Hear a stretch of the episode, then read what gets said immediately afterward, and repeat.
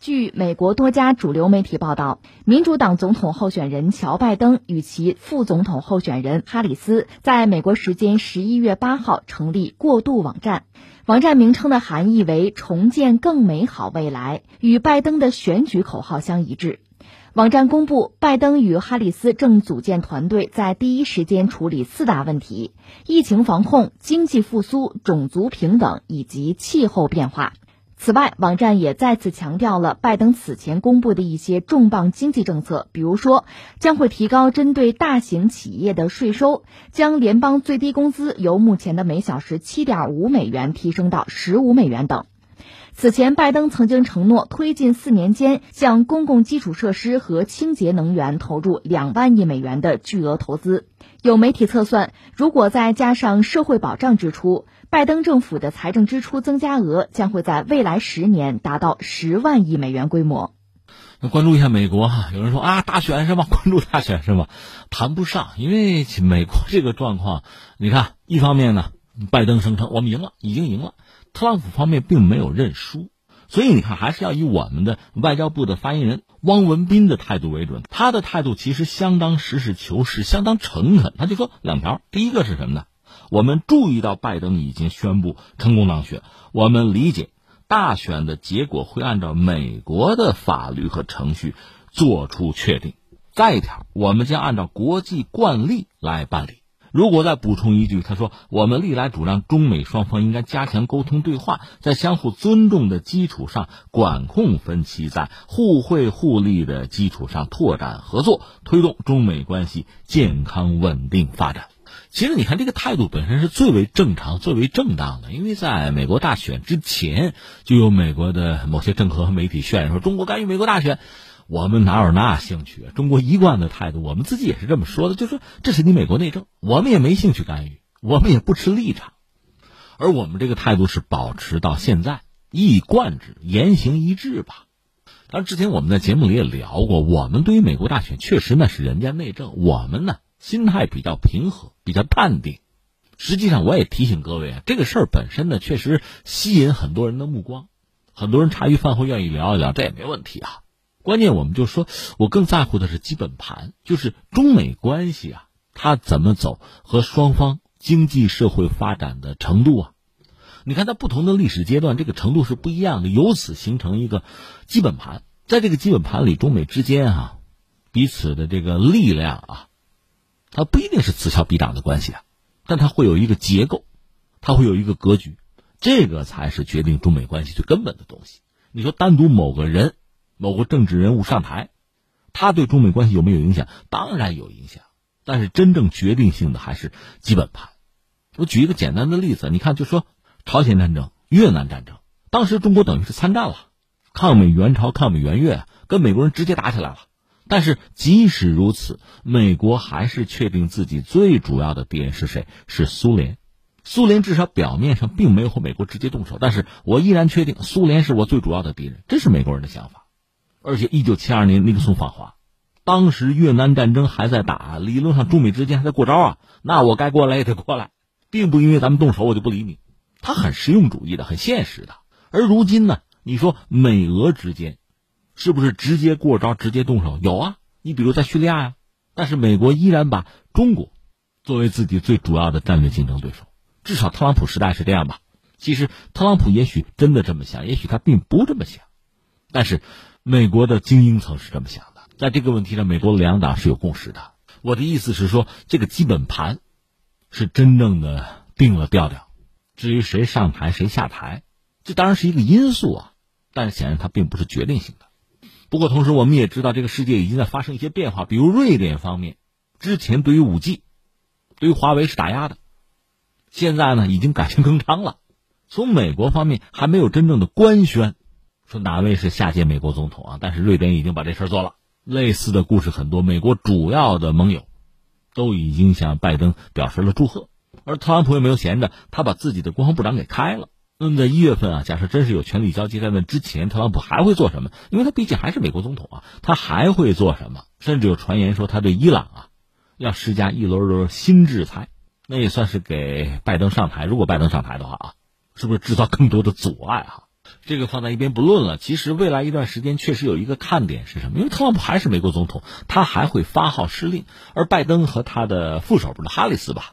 他们是搞了一个网站，叫“重建更美好的未来”，主要是公布拜登和哈里斯他们这一系列的施政纲领啊。我看了一下他们团队现在的第一时间主打的四个问题吧：疫情防控、经济复苏、种族平等，还有这个气候变化。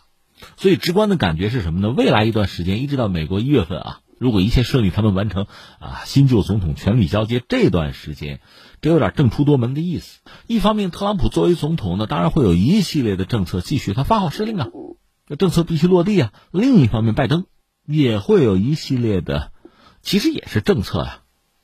出台，刚才我们讲了嘛，这四条，其中你看啊，大概分两类，一类叫内政，一类叫外交。疫情防控啊，经济复苏啊，种族平等，这基本上算内政啊。气候变化这方面，这算是外交了，也算重塑美国形象吧。而目前美国基本上每天新增的感染人数大概是十万，它累计感染者已经超过了千万啊，所以控制疫情是非常关键的。怎么做？拜登现在最麻烦的是什么呢？疫情确实要控制，但是呢，经济还是要开放。就彻底的封城封国，估计他也不敢干。目前拜登团队公开的经济方面的举措包括什么呢？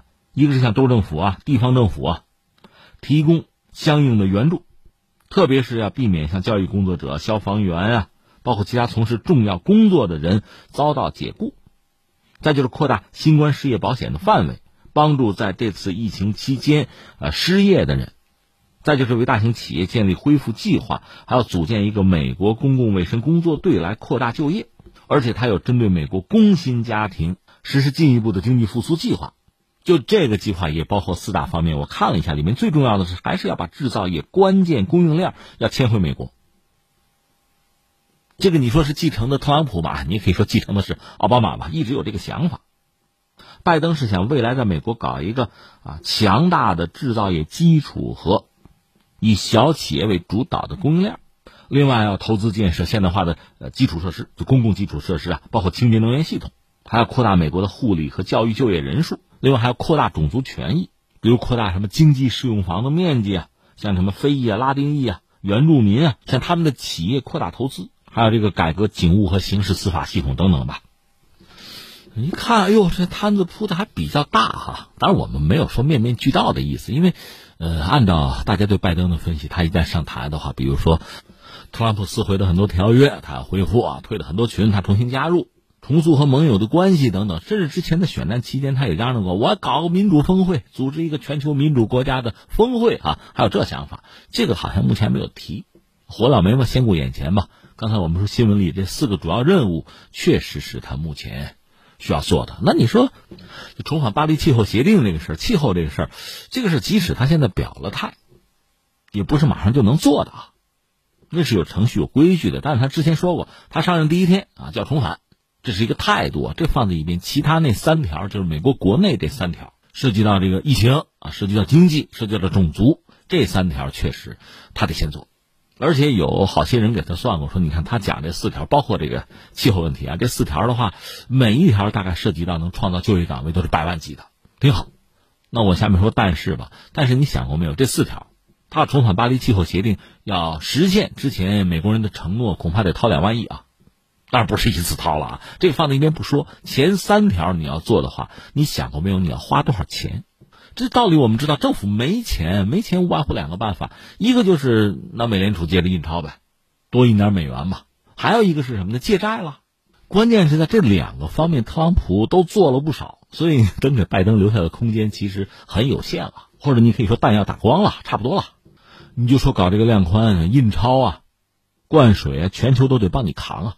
美国债务现在超过它的 GDP 啊，你百分之一百多，当然我们知道日本百分之二百多。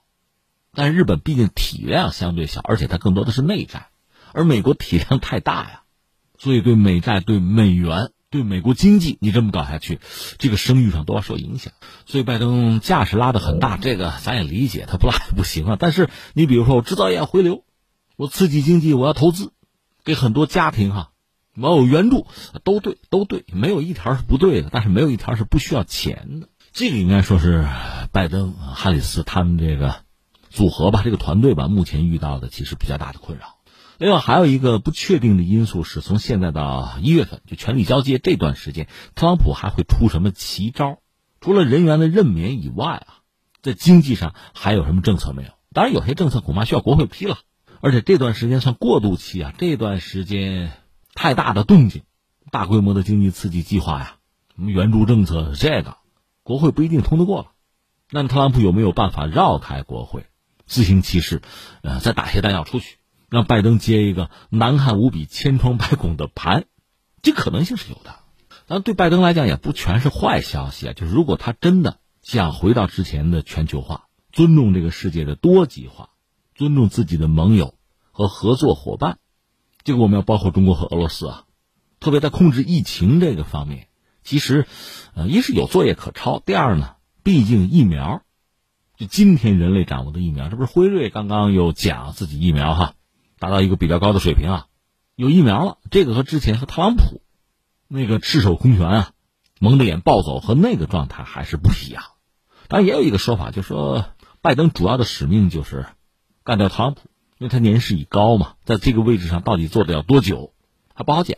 甚至有人把宝要压在这个他的副手哈里斯身上了。说起来可笑，就是呃，美国那个苹果嘛，苹果系统有个 Siri 是吧？也算人工智能哈。最近成为所谓全网调戏的对象，很多人问这个 Siri 说：“哎，谁是美国总统啊？介绍一下。”这位是一本正经的把哈里斯都介绍出去了，所以这事儿也难怪一些阴谋论者会多想啊，走着瞧吧。